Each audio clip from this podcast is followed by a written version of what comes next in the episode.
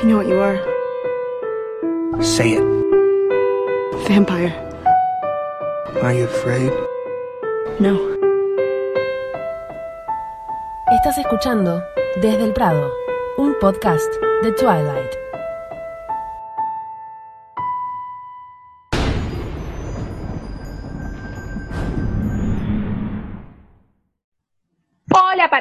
Twilight que están del otro lado. Mi nombre es Ali. Bienvenidos a un nuevo episodio de Desde el Prado, donde vamos a estar hablando de los capítulos del libro llamados Teoría e Interrogatorios. Recordamos, como siempre, que este podcast acompaña a la relectura del libro Crepúsculo. Leemos cuatro capítulos por semana y después nos juntamos en el podcast a debatirlos a comparar con la película y a ver el lado B de Sol de Medianoche, el publicado en 2008. No tenemos conocimiento del Sol de Medianoche todavía, así que esto es básicamente lo que hacemos en el podcast por si sos nuevo y encontrás esto de casualidad. Le doy la bienvenida a mis compañeras. Hola. ¡Oli, Oli! Ahí. Bueno, eh, acuérdense que de esto de la relectura nos pueden mandar sus partes favoritas, lo que no les gustó, algún comentario del capítulo en nuestras redes que son Instagram y Twitter, arroba Prado Podcast, y también solemos revisar el hashtag relectura crepúsculo para ir compartiendo, no sé, el libro, no sé, lo que tengan ganas de compartir, si tienen ganas de hablar de algo de la saga,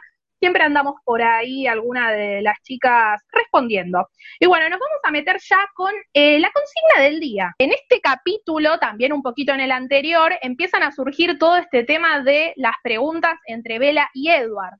Así que la consigna nuestra es, ¿qué le preguntarías a Edward Cullen? Hoy en día, o sea, nosotras a esta altura de la vida, que ya leímos toda la saga, tenemos muchísimas más respuestas que las de Bella en esta instancia, pero puede ser que quede algún cabo suelto o algo que quieras preguntar.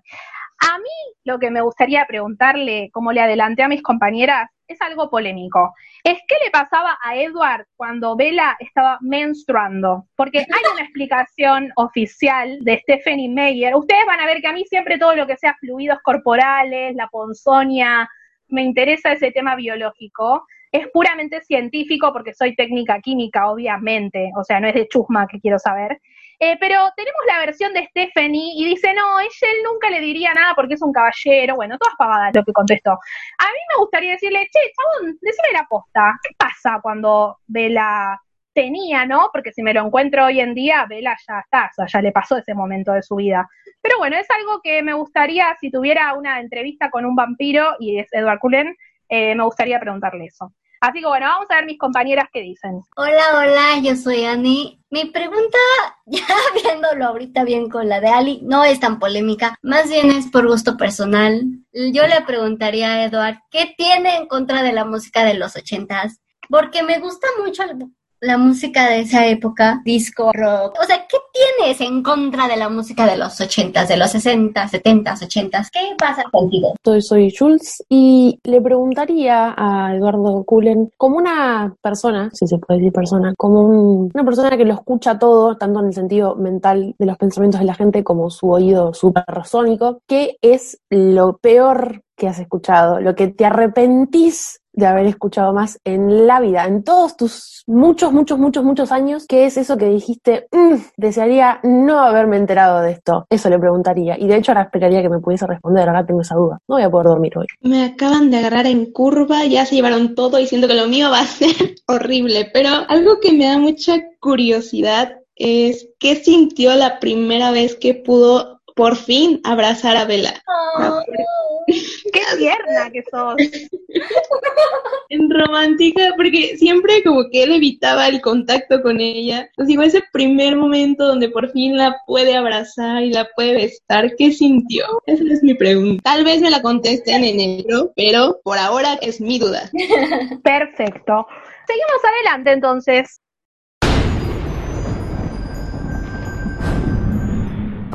Capítulo 9.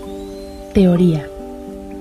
El estar lejos de ti me pone ansioso.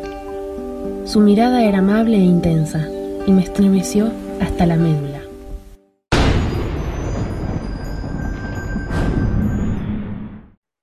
Este es uno de los capítulos más cargados y eh, de mayor diálogo, en mi opinión, porque es el capítulo en donde Bella y Edward vuelven de Port Angeles en el auto, en donde eh, la mayoría de los interrogantes que Bella tiene en el momento como que terminan de resolverse. Em, es una hora de recorrido en auto, o sea que todo el capítulo están en el auto. Y bueno, nada, tienen la posibilidad de aclarar un montón de cosas, sacarse un montón de dudas. Hay un momento bastante chistoso en donde Bella se da cuenta la velocidad a la que maneja Edward y le pide por favor que baje la, la velocidad, ¿verdad? La redundancia. Vela dice y decide que una vez sabiendo la verdad, ya tiene confirmación a partir de lo que le dice Edward, decide que no le importa y ahí es donde él se saca y como, ¿cómo que no te importa si soy un peligro andante para tu vida? Me gusta mucho el detalle sobre empujar la palabra vampiros, como que eh, Vela es muy reticente a decir vampiros y yo estoy de acuerdo, palabra fea, mala palabra, pero a grandes rasgos es una conversación muy profunda entre ellos dos, se dicen muchas verdades.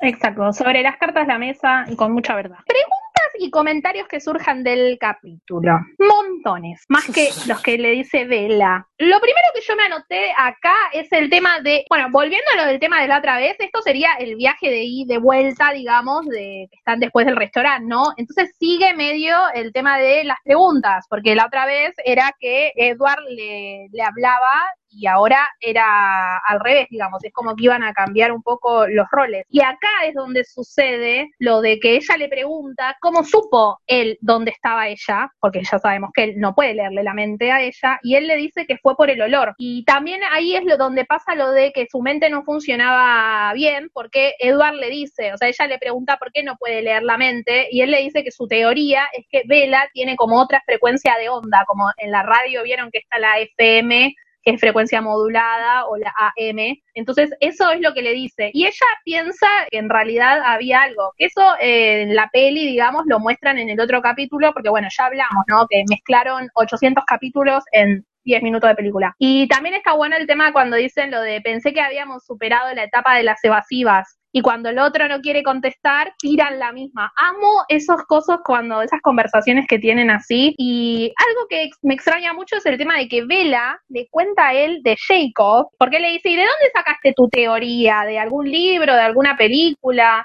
Y ella le dice, no, el fin de semana que hablé con Jacob y me contó lo de los vampiros, le cuenta que se lo quiso chamullar a Jacob y le dice básicamente que no le importa si es vampiro, que lo quiere igual, o sea, lo que hablábamos la otra vez, que ella dijo, bueno, ya está, o sea, se frustró, dejó de investigar y dijo, no me importa. Y también acá en este capítulo tienen la charla de lo de si tiene 17. Ella le pregunta, ¿cuál es tu edad? Él le dice 17, ¿hace cuánto que tenés 17? Eh, el tema de, de que no duerme, también se lo cuenta acá, que por ejemplo en la peli eso lo vemos recién cuando Bella va a la casa de los Colen. Por eso digo, en la película mezclaron una cantidad de capítulos increíbles y lo que me gusta, a diferencia de la película, ¿no? Es que el clima del auto, o sea, mucha de la charla que nosotros en la película después vamos a hablar más profundamente sucede como si fuera al otro día de lo de Port Angeles, que ellos se ven en la escuela y es como que se alejan al bosque y ahí sucede toda la charla. Es un clima pero que se corta con una tijera. Y en cambio la charla donde ellos hablan, hablan de lo más normal, se hacen chistes, o sea, es re linda la charla donde ella pregunta. Y en el, la película, nada que ver, o sea, no sé, extraño un poco al leerlo, sobre todo, ese clima distendido y de confianza de Edward decidir eh, abrirse y decir, bueno, ya fue, o sea, le contesto todo, o sea, la mitad de las cosas Vela ya las había averiguado o sola o porque se las confirmó Jacob o lo que sea, y es como que se entrega y cuando vuelve eh, de la cuando llegan a la casa es cuando eh, Vela dice la famosa frase de la, de la contratapa, ¿no? Estaba totalmente segura de tres cosas. Primera, Eduardo era un vampiro. Segunda, una parte de él y no sabía lo potente que podía ser esa parte. Tenía sed de mi sangre. Y tercera, estaba incondicional, irrevocablemente enamorada de él. Que no sé si vieron en nuestra cuenta de Instagram, subí un meme muy bueno de esos de Bugs Bunny, que cuando dice estaba enamorada irrevocablemente de él, dice estábamos vamos, o una cosa así, muy bueno, que me representa totalmente ese meme. A todas, a todas nos representa, pero de manera impecable. Sí, definitivamente. Yo, chicas, debo confesar que la primera vez que leí el libro, y a una hora, me confunde un poquito la manera en la que Bella llega a hacer las preguntas de ¿cuántos años tienes? 17. ¿Y cuántos años has tenido 17, no? Al principio así me confundió eso porque es como que no, no caché de primera en qué momento ya Bella llega a la conclusión de que es En un capítulo anterior, Bella dice que Edward a veces hablaba como si fuera de otro siglo, que también lo dice en la escena de la película. Por eso la escena de la película mezcla 800 capítulos, pero Bella en otro capítulo anterior lo dice, que Edward a veces hablaba como si fuera de otra época. Pero es verdad igual un poco lo que dice Annie, esto de que eh, a qué punto llegó el... O sea, por más que haya hablado como que fuese otra época, ¿en qué momento llegó ella a la conclusión de que él tenía más años de los que aparentaba? Por la narrativa de Jacob, teóricamente. Fuera de eso, de que Jacob le había dicho que no eran otros, o sea, que no eran descendientes del clan enemigo los Collins, sino que eran los mismos y que habían vuelto. Pero ella cuando hace la investigación de los vampiros en la computadora, ella lee todas las teorías y ve lo de la inmortalidad. Eh, creo que, de hecho, creo que en esa parte ella dice, ah, puede ser, por eso Edward a veces parece que es de otra época. Por eso digo, en el libro está mucho más escalonado todas las conclusiones a las que ella va llegando pasito a pasito. No es que de golpe te tira, ah, sí, hace cuando tenés 17 años. Está mucho mejor desarrollado en el libro. En la película a mí me da mucha risa porque le pasa al lado a Edward y él la sigue y, o sea, yo me quedé como de y la señal que me perdí en dónde está, ¿no? Sí, definitivamente es muchísimo más rápido en la película, pero en el libro es muy confuso porque si, o sea, si ya, ya vas viendo que Vela va llegando a las conclusiones, que Vela ya tiene una historia, una leyenda en la cabeza y ya vemos a lo largo de la saga que son las leyendas de los lobos las que la van guiando de alguna manera, pero aún así empieza a hacer las preguntas tan de repente que tú te casas como de, ¡Ah! ¿y ahora de qué me perdí? Como que no, tú no llegas a la misma conclusión al mismo tiempo, o sea, tú llegas a la conclusión en el momento en el que Bella está haciendo las preguntas. Para mí lo que falla la película es que en el libro Bella en Cuentos de Miedo termina sabiendo que Edward es un vampiro, porque Jacob se lo dice claramente. Entonces ella va a la casa, busca lo que es un vampiro, lo acepta y después pasa todo lo otro. Y de hecho lo de que él leía mentes, ella ya lo había asumido muchísimo antes. hay un montón de pasos que se saltean. Cuando vemos la película, Jacob no le termina de contar qué es Edward. Y la tarda un montón y hacen un montón de pelotudeces. Mirá si va a googlear y en vez de googlear lo que tienen que googlear, va a buscar un libro. Y encima va al libro y no lo usa el libro, porque lee dos boludeces del libro y eh, se pone a buscar en Google lo que dice el libro. O sea, lo más al pedo que vi que metan en la película es eso. O sea, imagínate que en esta instancia, Vela ya sabe que es un vampiro, hace como tres capítulos atrás más o menos que ya lo sabe Vela. En cambio, acá obviaron la parte que Jacob le dice que es un vampiro. No sé por qué, porque ni siquiera le da más suspenso, porque cuando uno lee, eh, ve la película, ya todo el mundo sabe que Edward es un vampiro y que ella es humana. No es que de golpe decís, ¡ah, quiero a un vampiro! No sabía. O sea, no sucede eso. O sea, desde el vamos, la película, vos ya sabes que el pibe, el protagonista, es vampiro y la chica es humana. Así que eso está re mal hecho. Del lado de la peli, muy mal hecho. Desaprobado. Aparte, o sea, aquí vimos que ellos estaban durante la escena como en una estira y afloje de información y aquí se sinceraron completamente y eso hizo que la escena fuera como muy fácil de llevar. O sea, fue muy relajada, Edward le empezó a, a contar prácticamente todo, solo como asegurándose de no espantarla y Bella como que empezó a entender, o sea,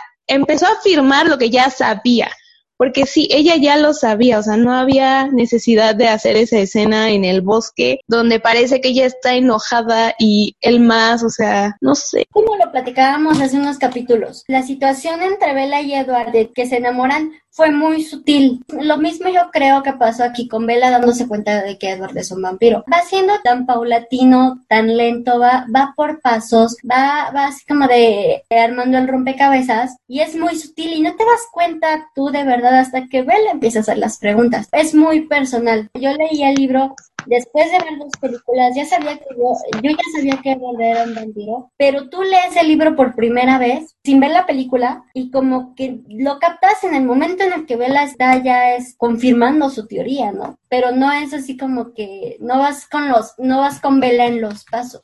Claro, sí, a mí lo que me pasó, o sea, yo leí el libro sabiendo que Edward era un vampiro, pero lo que no sabía era que era un viejo en un cuerpo de adolescente. Yo pensé que era, viste, onda como Sabrina la bruja adolescente, bueno, onda Edward el, El vampiro, vampiro adolescente. Todo eso no lo, no lo sabía y tampoco logré, o sea, no es que vos decís, habla como en el siglo XIX, no sé qué tira vela, no sé, para mí no hablaba tan raro tampoco el chabón. Eso sí puede ser medio raro. ¿Cómo adivino que tenía 100 años? O sea, porque no, porque todos los vampiros no tienen que ser en algún momento, de hecho, Edward en algún momento fue un vampiro adolescente.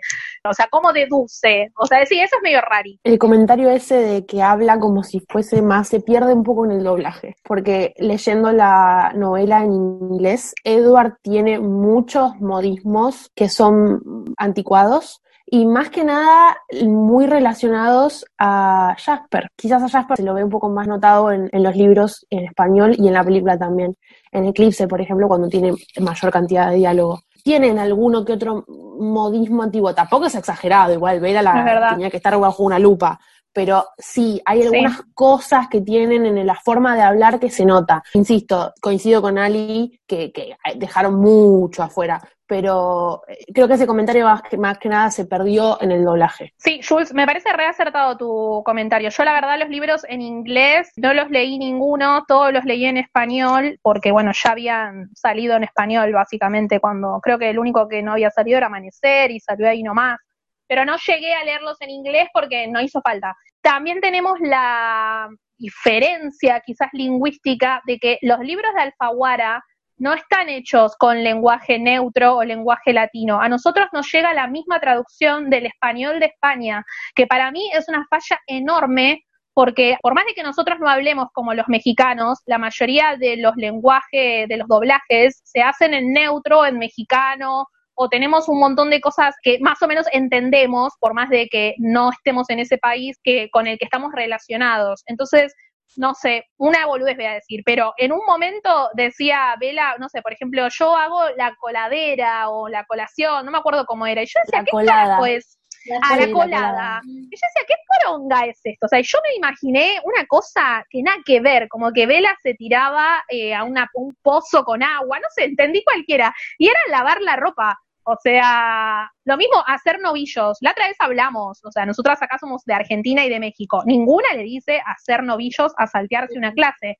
Entonces creo que todavía es más Lost in Translation que encima de que no tenemos la versión original en inglés para leerla, eh, o al menos no la leímos, ¿no? Porque hablamos en español. Encima de eso, no tenemos tampoco eh, un lenguaje coloquial o adaptado a Latinoamérica. Lo que a nosotros nos llega está escrito en español de España.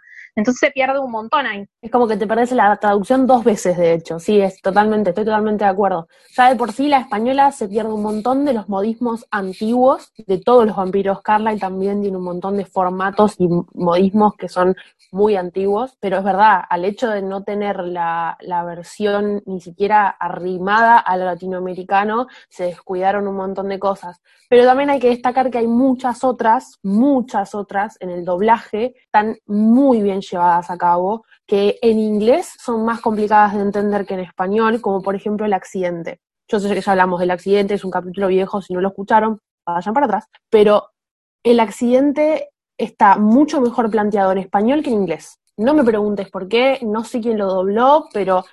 Y es re loco, y decís, ¿cómo puede ser que se entienda mucho más en otro idioma que en el original? Pero es así. Bueno, datazo. Yo creo que en la traducción en español nos podemos dar cuenta en la cadencia de los, de los diálogos. Edward habla de una manera más calmada. De inmediato, no, este, sentí yo la calma con la que te habla Edward y hasta cierto punto el fastidio con el que te llega a hablar Vela, ¿no? Eso a lo mejor es personal, no sé si les pasa a ustedes. Yo sí justifico eso de que habla como si fuera de otra época con eso, que Edward es más calmado en sus diálogos que Bella y que Mike y que Charlie, etcétera, ¿no? Creo que es muy delicado, pero elige como mejor las palabras. Es muy tonto lo que estoy diciendo y es como, eh, tenés que, ya te digo, ponerlo abajo una lupa y mirarlo ocho veces, como tendría que haber hecho Vela. Pero él se nota como que elige mejor las palabras al momento de hablar que quizás el adolescente promedio. Por ahí no le pasa a todo el mundo, como dice Ani, es una apreciación más bien personal, es muy sutil. Bueno, Lu, vamos con las diferencias entre la película y el libro. Pues bueno, en primera,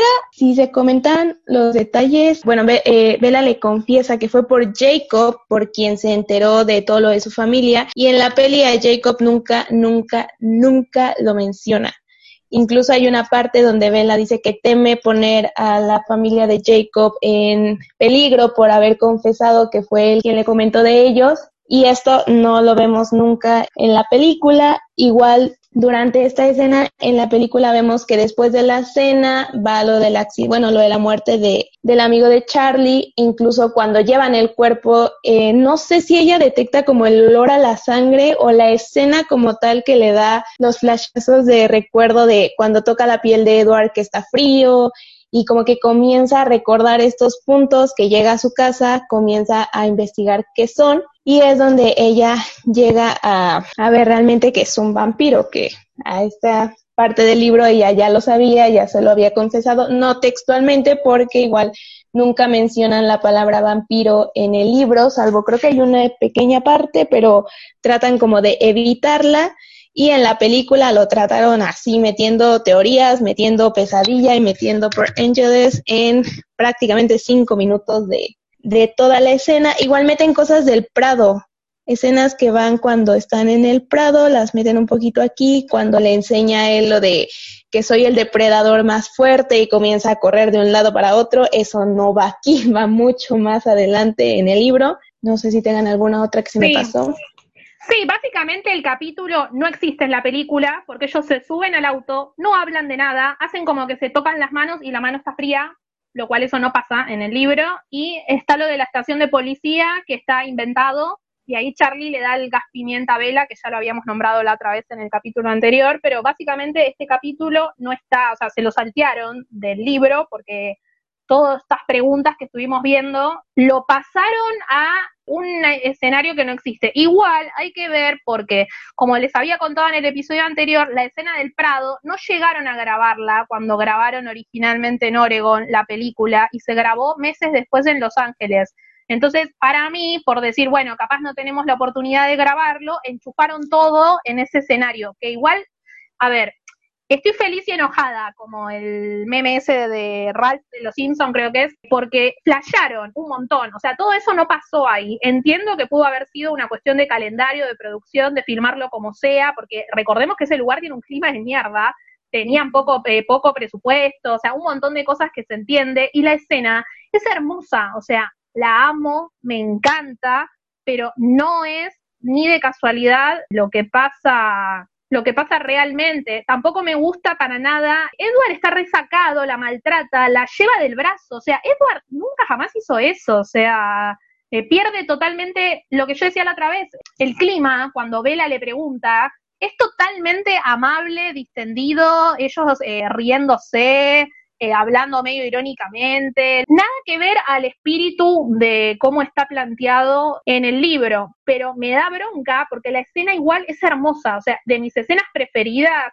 que amo es esa escena, de hecho la tengo tipo de fondo de pantalla en mi computadora, es esa escena, la amo, me encanta, pero no tiene el espíritu, o sea, Edward todo el tiempo está como enojado con ella, la zamarrea del brazo, eh, después mezclan cosas de lo del Prado eh, lo del tema de lo del sol eh, no es acá. Él solamente le dice que no se pueden, que no se pueden exponer al sol, pero le dice después te lo voy a mostrar y no, no le muestra eso. Lo de la marca de heroína, el león se enamoró de la oveja, todo eso no pasa acá. Y en dos minutos nos metieron la escena más importante. Como yo dije, entiendo, no la pudieron grabar en Oregon después de meses la grabaron por ponerla. Pero en el Prado te muestran un clip tirados ellos en el pasto y eso es todo. O sea, me quedé como nombre que apellido le pasaba. Eh, no, no entendí qué quisieron hacer y lo vuelven a cagar a Edward. O sea, nos merecemos todo el bullying del mundo. Porque el chabón ahí en esta escena es un machito de mierda. O sea, la zamarrea a la piba, le grita, ella dice las cosas como con miedo. Y nada que ver, o sea, la escena en el libro es hermosa, se están cagando de risa eh, no sé, me indigna y me da más bronca porque amo esa escena, o sea, que quede claro que la amo y es de mis preferidas, creo que con la de la, el baile de la prom, creo que son de mis escenas favoritas. Es, eso es muy de la película, como ya lo comentábamos en el capítulo anterior. La película hizo un desastre con Edward, pero cañón, fue un error tras otro y lo siguen cometiendo a ocho años que terminó la saga. Esta manera de centrarse de que Edward es violento, de que Edward es tóxico, de que Edward es un acosador, sacar todos los defectos de Edward, defectos que pues en cuatro libros, que ni siquiera tenemos en un libro, que lo vemos en cuatro libros, es un desastre, es no, no, no sé qué les pasó en, a los productores, a los guionistas, a los directores. ¿Quién sabe qué les dio por decidir que Edward tenía que ser de esta manera? Y de, y de esa manera llevarse por las patas a toda la saga y a, y a todas las fans, ¿no? Porque no, como dices tú, o sea, nos merecemos todo el bullying del mundo por la manera en la que trataron a Edward en las películas. Pero bueno. Y es que lo hacen ver como muy agresivo en la película, como muy, muy a la defensiva. Y en los libros, incluso eh, ya mezclando lo que es Crepúsculo y Sol de Medianoche, él siempre lo dice, le voy a dar a ella la opción de elegir. Yo voy a ser sincero, pero si ella se quiere, y, y lo hace muy suave, como le va mostrando las cosas. Y aquí en la película, la manera en la que la jalonea, cómo la espanta, o sea, ah, es muy, muy agresivo como lo hicieron ver. Sí, o sea, comentábamos, le hicieron mucho daño a Jessica en las películas, pero yo creo que le hicieron muchísimo más daño a Edward y a Bella, definitivamente. Los trataron peor que a, que a Jessica, que a Jasper, que a todos. Estoy con pocas palabras porque han dicho todo. La indignación de Ali habla por mí, por, por, por, por todas. Estoy totalmente de acuerdo. ¿Por qué? ¿Con qué necesidad de arruinar este momento que, como dice ella, es una escena que amo, que adoro, que me encanta, que me vi infinitas veces, pero que no era necesario. Y me parece que un factor que no mencionaron, que es el principal en este caso, creo yo, es al momento de leer un libro, al momento de leer este libro, este capítulo es un capítulo entero con dos personajes, con mucho diálogo y adentro de un auto. Yo entiendo el cambio de querer no hacerlo necesariamente dentro de un auto y en un recorrido nocturno sin color y sin luz, porque es poco cinematográfico. Eso sí, lo puedo llegar a entender. De ahí, hacerlo a Edward, Samarre a Vela. Sí, no, eso no se perdona. no se perdona, no hay, no hay motivo. Podrían haberlo hecho tal y como lo hicieron en el medio de la montaña, en un diálogo, pero quizás más parecido al, al anterior, en donde no, perdón, al anterior, no, al posterior, en donde ellos están sentados como en un costado y están charlando. Quizás más parecido a eso hubiese sido un poquito más atinado insisto, entiendo el cambio de locación y entiendo la modificación de sacarlo del auto, porque para un capítulo de un libro no es nada, pero para una escena tan pesada en una película es un montón, pero no entiendo la necesidad de hacerlo a Edward ponerse violento y de sumarlo, mezclarlo con las cosas del Prado que tenían tanta importancia, porque es como dice Ali, el Prado es un capítulo y es un momento súper importante para todos los que leímos el libro. Entonces, separemos los tantos, busquemos la forma de poder hacer los dos momentos separados tal y como son, que tenemos los recursos, porque no es que tampoco eh, es una escena que sacaron porque no alcanzaba el presupuesto para tenerlos tirados en el pasto charlando. ¿Cuánto presupuesto te puede sacar tenerlos tirados? O sea, como una persona que es fanática del cine, como una persona que se interesa y que estudia y que investiga a partir de las películas, se entiende quizás mantener la magia cinematográfica. De ahí a cambiar la forma en la que reacciona el personaje de la forma que lo cambiaron, no, imperdonable. Estoy totalmente de acuerdo con la indignación. Sí, no, yo no critico eso. De hecho, cinematográficamente la fotografía, la cámara, la grúa girando, los planos que le hacen a él, que se le ve casi solo los ojos, la nariz. O sea, me parece, hablando de película, si yo la veo como una pieza aparte, me parece hermosa y de hecho logro separar lo que es la película y lo que es el libro. Ya lo dije, es de mi escena número uno favorita, es toda esa escena. O sea, no puede haber una escena más hermosa. Este, eso, ellos filmaron una toma en un lado, una toma en otro lado. Está tan bien editado que parece que realmente ellos están caminando por el bosque mientras sucede la conversación, que está recontra bien hecho amo la escena, pero el brazo, te juro que cuando vi el pedazo ese de película hasta tenía ganas de llorar, de decir, no, o sea, no me acordaba que la agarraba del brazo, que hacía lo de que tiraba la rama, sí, pero lo de agarrarla del brazo y llevarla casi arrastrando, no, o sea, una indignación total. O sea, cinematográficamente amo lo que hicieron y lo súper entiendo, pero el contenido, no. No, es que hicieron tanto desastre con, con Edward y Bella. Los trataron tan mal, los adaptaron de la peor manera que los podían adaptar. Las películas yo las amo, tengo que aclarar. Fue por lo que me, me enamoré de la saga. No lo voy a negar, obviamente, fue lo primero que vi. Pero, ¡ay! esta narrativa en la que los metieron, esta imagen que, que decidieron dar de ellos, a lo mejor fue inconsciente. Espero que haya sido inconsciente, porque si fue consciente es aún peor. Imperdonable imperdonable. Yo creo que estaban concentrados en el dinamismo, estaban concentrados en no hacerlo un diálogo monocorde y totalitario y que sea todo igual, estaban concentrados en la intensidad y como que los vampiros tienen esta cuestión de que los, los sentimientos son intensificados, entonces todo tiene que ser ¡ah! y fuerte y choqueante, y, pero creo que le erraron, le, le erraron fuerte, le erraron. Y insisto, es como dice Ali, amo la escena, amo la película, las puedo separar una cosa de la otra, pero hay cosas que no se perdonan y esas Sí, no, o sea, chicas, y así se los digo, trataron mejor a Christian Grey, que es un asco, que Edward Cole, y no se vale. Mi teoría, no vi esas películas, el FIC me aburrió, no leí el libro, no pienso ver las películas. Vi, de te lo resumo así nomás, si alguien sigue, es un youtuber argentino que resume películas, vi el resumen de él y dije, ah, mirá qué poronga esto de Christian Grey, pero no las vi las películas. No, yo lo que creo es que quizás esto de hacer a un Edward malvado y bla, bla, bla, es por esta pelotudez de que la saga no sea una saga de mujeres y meterle acción o el vampiro clásico. Y yo soy lo contrario. Si querés leer el vampiro clásico, hay 800.500 libros. Este vampiro es así. Se enamoró de una piba, es bueno, no mata gente. Si no te gusta, lee los 800 libros donde el vampiro es otra cosa. Acá, en este universo, el vampiro es así.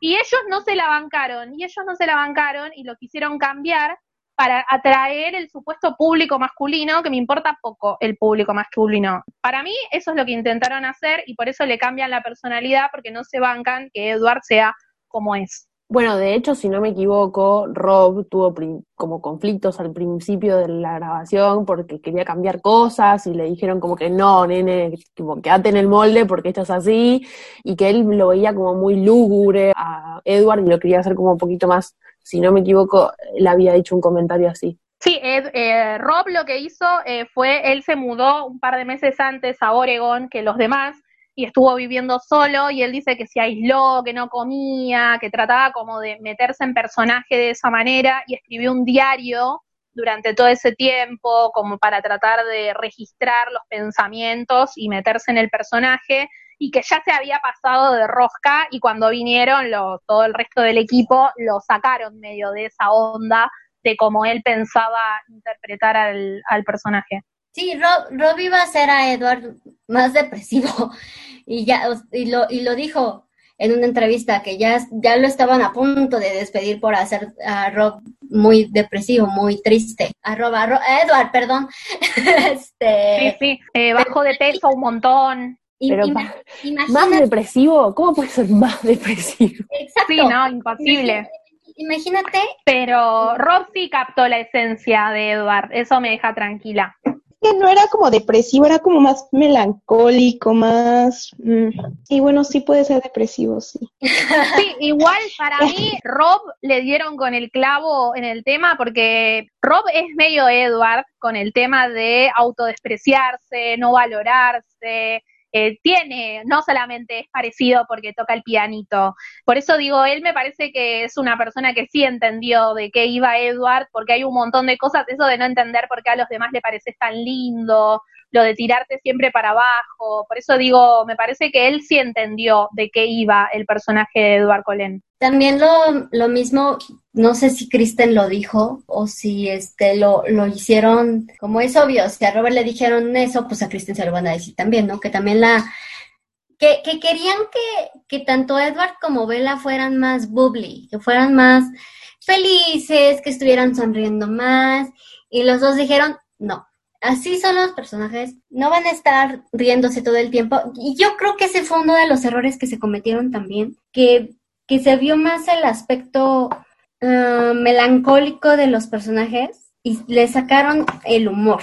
Porque ya lo hemos dicho, una de las cosas que no perdonamos de las películas es que les hayan sacado todas las bromas que hicieron, ¿no? Es que la gente para que te dice, ay, pero están todo el tiempo con cara de orto. Y sí, ¿qué querés, qué cara querés que ponga, pelotudo? O sea, si está a punto de matar a alguien, que va a decir, ah, ay, qué gracioso, voy a matar a todos los humanos del aula de biología. O sea, ¿qué cara querés que ponga? Pero bueno, no sé, no se puede también culpar a la gente, no todo el mundo tiene que ver, o sea, es una falla de la película, creo, ¿no? De la audiencia en general. No puedes obligar a todo el mundo que vaya a ver una película eh, a que entienda el libro. A mí me pasa también con Harry Potter, con Narnia, con otras sagas que sigo en formato libro y después hicieron el cine, que cuando voy al cine estoy ocho horas explicándole al que me acompaña al cine porque no se entiende nada de lo que quieren poner.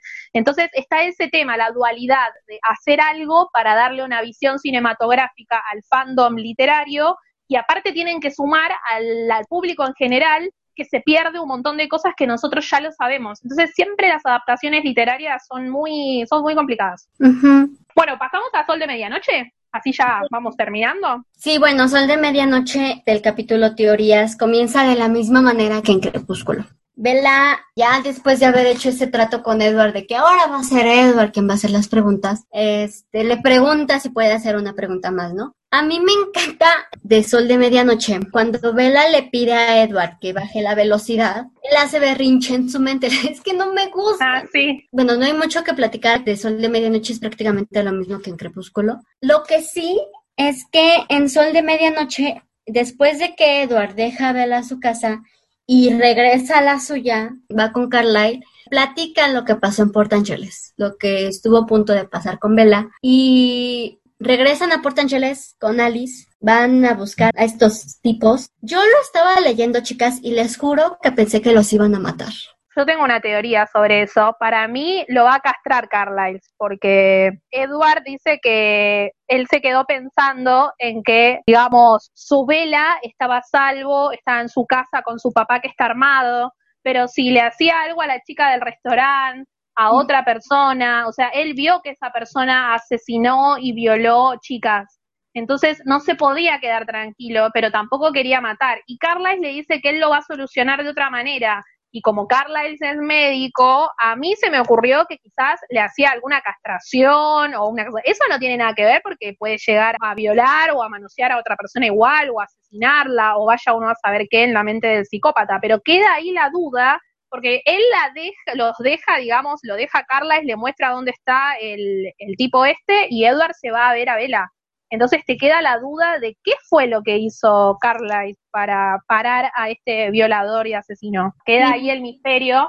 Hasta la próxima. Una cosa, ¿se acuerdan una cita? No, había, me olvidé de buscarla, pero una parte Edward le dice a Alice que ella no puede ser omnisciente. ¿No hay una cita donde dice algo parecido o me sonó a mí nomás? ¿Alguna se acuerda? Sí, Después sí hay una cita. Sí, ahora, ahora te la busco. Acá me suena que está más corto, como que dice Alice no puede ser omnisciente y no me sonó igual, pero eso de Alice no puede ser omnisciente me resonó a una cita. Y después una cosa que vuelvo atrás, ¿no? Pero cuando están hablando de con Bella, que Bella le cuenta que se enteró lo de que él era vampiro, me extrañó que Edward, cuando ella le dice Jacob Black, en un principio no se dio cuenta. Y yo, pero sos boludo, o sea, si te está diciendo de la tribu, ¿no te suena que el apellido es Black? Porque es como que tarda un toque y dice, a ver, Jacob Black, no, a ver, Black, y es como que ahí empieza a buscar en su mente y se acuerda de Ephraim.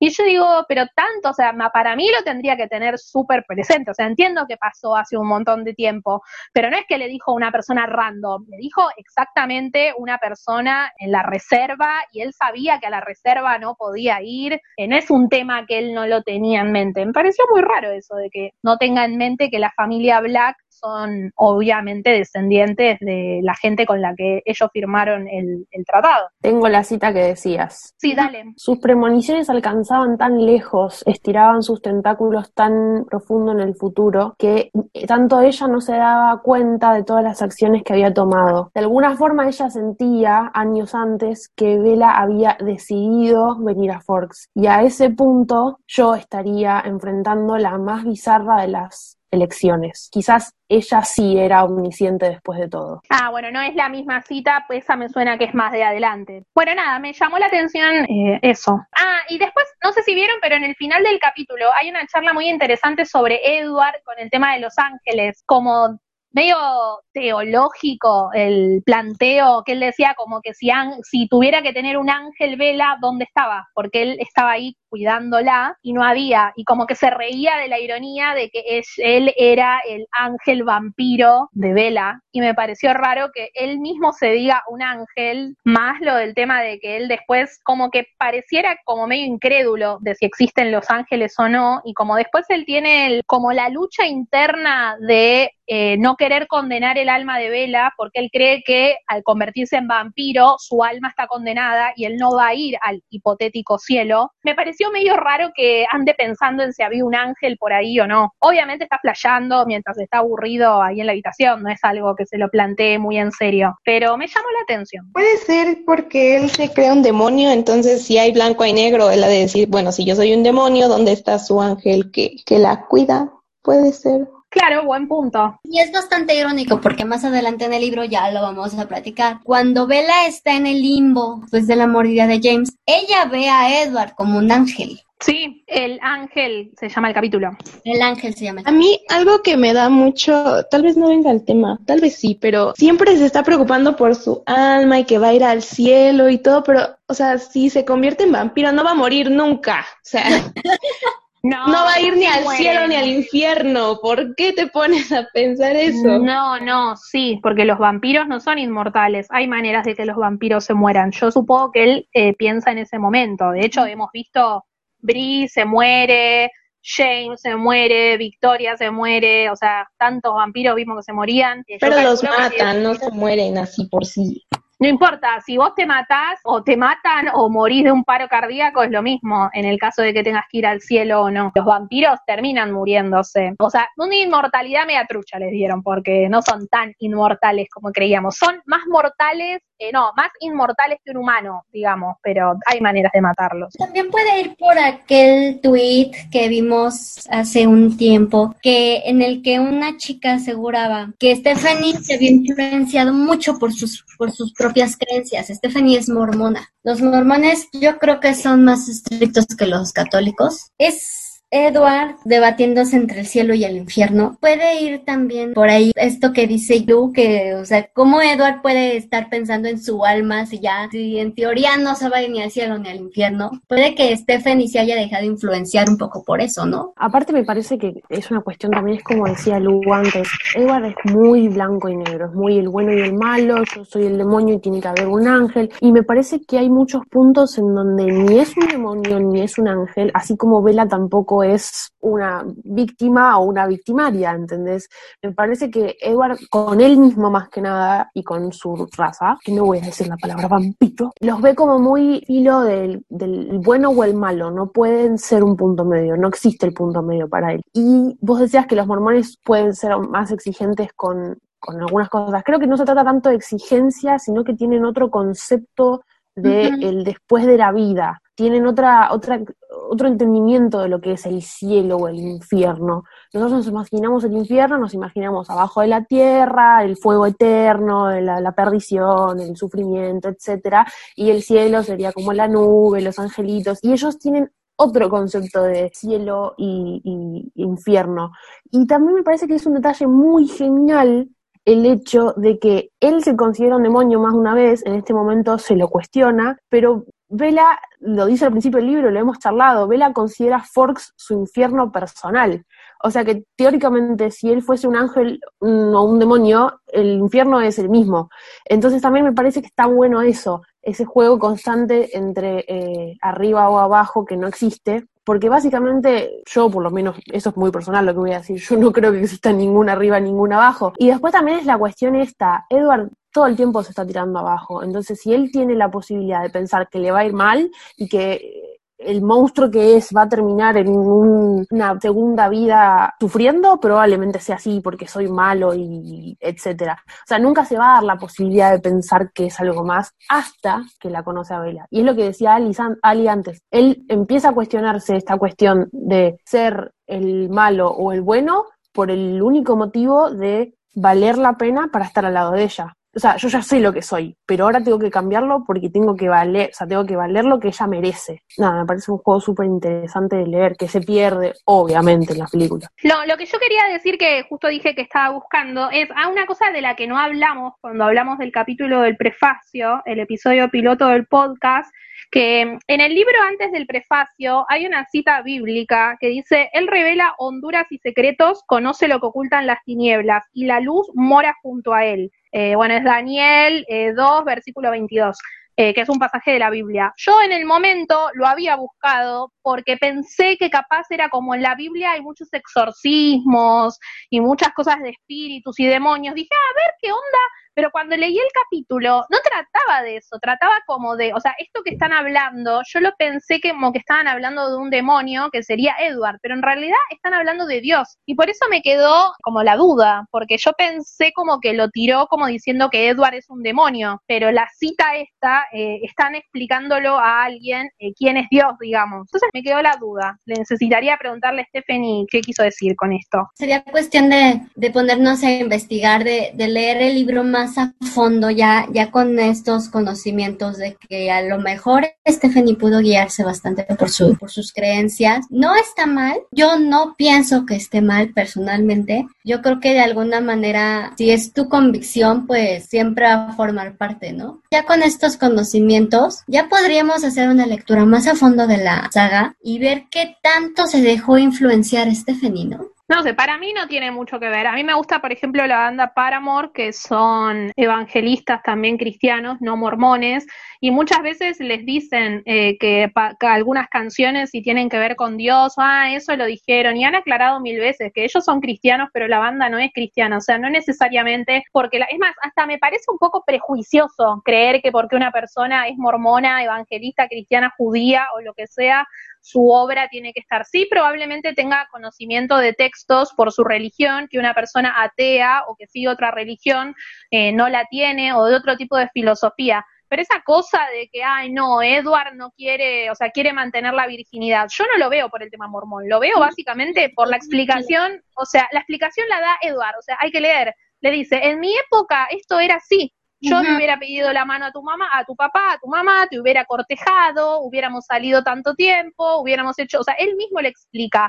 En ningún momento dice, o sea, sí dice lo de quiero que tu vida sea lo más humana posible, no te quiero sacar nada, pero no es un vampiro de 17 años, es un vampiro que tiene eh, 100 años. Entonces, para mí va más por una cuestión de su época. O sea, si Stephanie fuera tan eh, pacata, digámosle, no habría hecho a los lobos que están re buenos, no hubiera hecho que el tipo, eh, no sé, le rompa la cama, que Vela se lo quiera coger desde el libro uno, porque no es que, bueno, cuando se acostó, está todos los libros intentando acostarse con el novio. Entonces, no, no la veo ni pacata, ni le veo nada. eh, yo, por ejemplo, eh, tengo bastante conocimiento de religión, la católica, de los mormones no, y sin embargo no veo, no veo, no veo tanta influencia ni que los personajes representen exactamente algo de la religión o que nos quieran dar. O sea, es simple y está todo puesto. O sea, Stephanie tuvo un sueño en el Prado con Edward Vela y a partir de ahí escribió la historia. Hay otros libros, por ejemplo, las Crónicas de Narnia son una moraleja del Evangelio porque el autor no eh, notaba que los niños no leían la Biblia. Entonces hizo una historia de fantasía con cosas para, con paralelismos a la Biblia. Ese sí lo hizo en ese motivo, pero yo no creo que Steph lo haya hecho para darnos ninguna lección de moral, ni que vayamos a leer la Biblia, ni querer imponernos su religión. No, No. lo veo, la verdad. Yo no me refería a, es- a ese aspecto, yo más bien hablaba de que inconscientemente se te incluido, tal vez en la manera en la que Edward está hablando del cielo y del infierno, ¿no? De, de su alma, pues. O sea, no digo que toda la historia esté completamente influenciado por eso. No, ya que hablamos de la religión, lo digo puntualmente de la gente que te dice, por ejemplo, hace poco se había viralizado un tuit de una boluda que decía lo de que, ay, Edward, no, Vela es repacata y no sé qué porque no quiere eh, coger y que te- entonces que hay que mantenerse virgen y nada que ver, o sea, hay un millón de diálogos donde Edward le dice, pará, eh, deja de desvestirte, o sea, nada que ver, o sea, lo que están diciendo. Vela, Por eso, Vela es la que pone en la mesa la conversación del deseo sexual y eso no es mormón en lo absoluto, que la mujer sí, sí. sea la que se sienta y dice, yo quiero que nosotros dos hagamos esto. El hecho de que ella se siente y le diga a él, a mí me interesa que pase esto y tenga deseos sexuales con él y él sea el que le dice, no, la verdad que no siento así o no por ahora o no en el momento, eso no tiene absolutamente nada que mormón. En- O sea, la religión mormona, las mujeres son súper recatadas, no sí, aparte Vela no solamente quiere acostarse con él, quiere sentir placer, porque ella le remarca que quiere tener esa experiencia como humana, porque no sabe si como vampiro la va a sentir de la misma manera. O sea, ponen ahí en primer plano el placer femenino. No es solo que se quiere acostar con él por acostarse, sino que quiere sentirlo eh, realmente cuando todavía tiene eh, las sensaciones de humana. Totalmente. Después, o sea, después ella descubre cuando se acuesta con Edward siendo los dos vampiros que incluso el sexo era mejor siendo los dos vampiros, pero como no habían vivido la experiencia, ellos no sabían cómo iba a ser y quizás no le provocaba lo mismo. Sí, sí, totalmente sí. de acuerdo, sí. Sí. Y este es otro errorzote que cometieron en las películas. Bueno, vamos cerrando. ¿Alguien quiere decir algo más? Porque esto se convirtió en el, no sé, en la escuelita dominical. Nos fuimos para otro lado. Meto permiso de borrar todo. Sí, nos van a, nos van a cancelar de todas las religiones, ¿viste?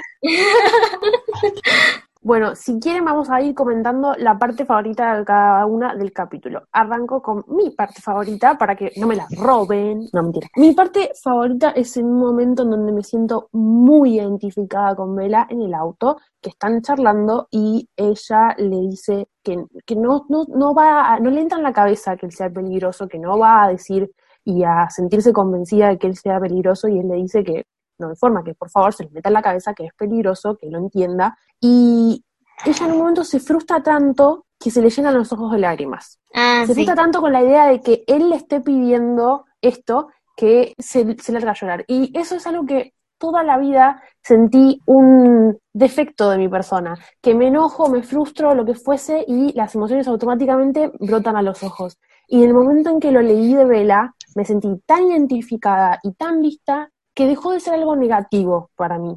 Fue más como un, bueno, así es como mi cuerpo expresa lo que estoy sintiendo y si no lo puedo controlar, evidentemente es porque tiene que estar ahí. Así que me pareció una- un momento súper remarcable. Mi parte favorita, digamos, tengo dos, así que no sé cuál decidir, pero bueno, voy a elegir la más icónica, que es cuando termina el capítulo, lo de está totalmente segura de tres cosas, Eduard es un vampiro, una parte de él quiere beber mi sangre, y lo de estoy incondicional e irrevocablemente enamorada de él, porque cuando uno lee el libro es como que terminás viviendo exactamente lo que está viviendo ella en tu cabeza al ser un libro en primera persona y creo que la obsesión que uno va teniendo durante el libro se vive tanto y esa es una frase que quizás uno cuando está leyendo el libro no tenés la frase para que como que represente el espíritu de lo que te está pasando, pero cuando leí esa frase dije, sí, tal cual, o sea, entiendo lo que estás diciendo porque me pasaba lo mismo, obviamente no quería Edward beber de mi sangre, pero la frase final, la de estaba incondicional e irrevocablemente enamorada de él, es verdad y no sé, hace leí el libro hace 11 años, 12 años, ya ni me acuerdo cuánto y sigo pensando exactamente lo mismo. Y por más de que eso estaba en la contratapa del libro, igual te golpea cuando lo lees. Es como que lo lees y decís, same, same. Sí, bueno, mi parte favorita, tengo que coincidir con Jules porque yo soy igual, yo soy muy llorona en ese aspecto. A mí me tocan la fibra sensible y aguas con querer calmarme. Este, sí, esa, esa es mi parte favorita, ya me identifico mucho con, el- con Bella en ese aspecto. La pobre ya no sabía ni en dónde meter la cara para dejar de llorar y yo soy así, así que sí, esa es mi, mi parte favorita. Mi parte favorita, sí es todo el capítulo, lo que dicen Jules y Annie también, pero sí, la parte de Ali es con la que me quedo. Creo que cierra bastante bien como esta parte del libro de la aceptación que es un vampiro, que acepta por primera vez que él le dijo que era peligroso porque ya entiende que desea su sangre, pero también su aceptación de que ya estaba enamorada y que nada del mundo iba a hacer que lo dejara. Entonces, mi parte favorita también es esa. Bueno, lamentablemente nos hemos quedado sin tiempo, así que este capítulo se termina hoy y nos vemos en el próximo episodio la semana que viene. Les recordamos la consigna del día que era que le preguntarías a Edward Cullen. Nos pueden responder en arroba Prado Podcast, en Instagram y en Twitter y siempre andamos revisando el hashtag relectura crepúsculo. Así que bueno, nos leemos por ahí. Hasta la próxima. Chau, chau.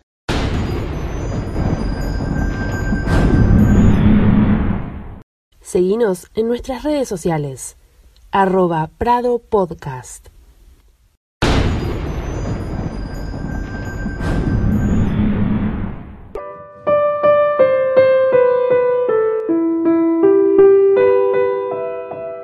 What if I'm not the hero? What if I'm the bad guy?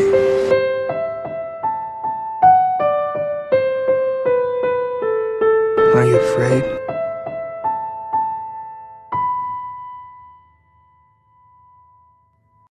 Había visto las playas que rodeaban la Push muchas veces, pero seguía siendo impresionante. El agua de un color gris oscuro, incluso cuando la bañaba el sol, y las paredes de los escarpados acantilados, coronados por austeros abetos que se elevaban hacia el cielo. La comunidad Quiluet hoy está en peligro, y nosotros, desde nuestro lugar, podemos ayudar a preservarla. Ingresa a mthg org y aporta tu granito de arena para ayudar a la comunidad Quiluet en su lucha contra las altas mareas. Entre todos podemos salvar la reservación y su legado. Proyecto Move to Higher Ground.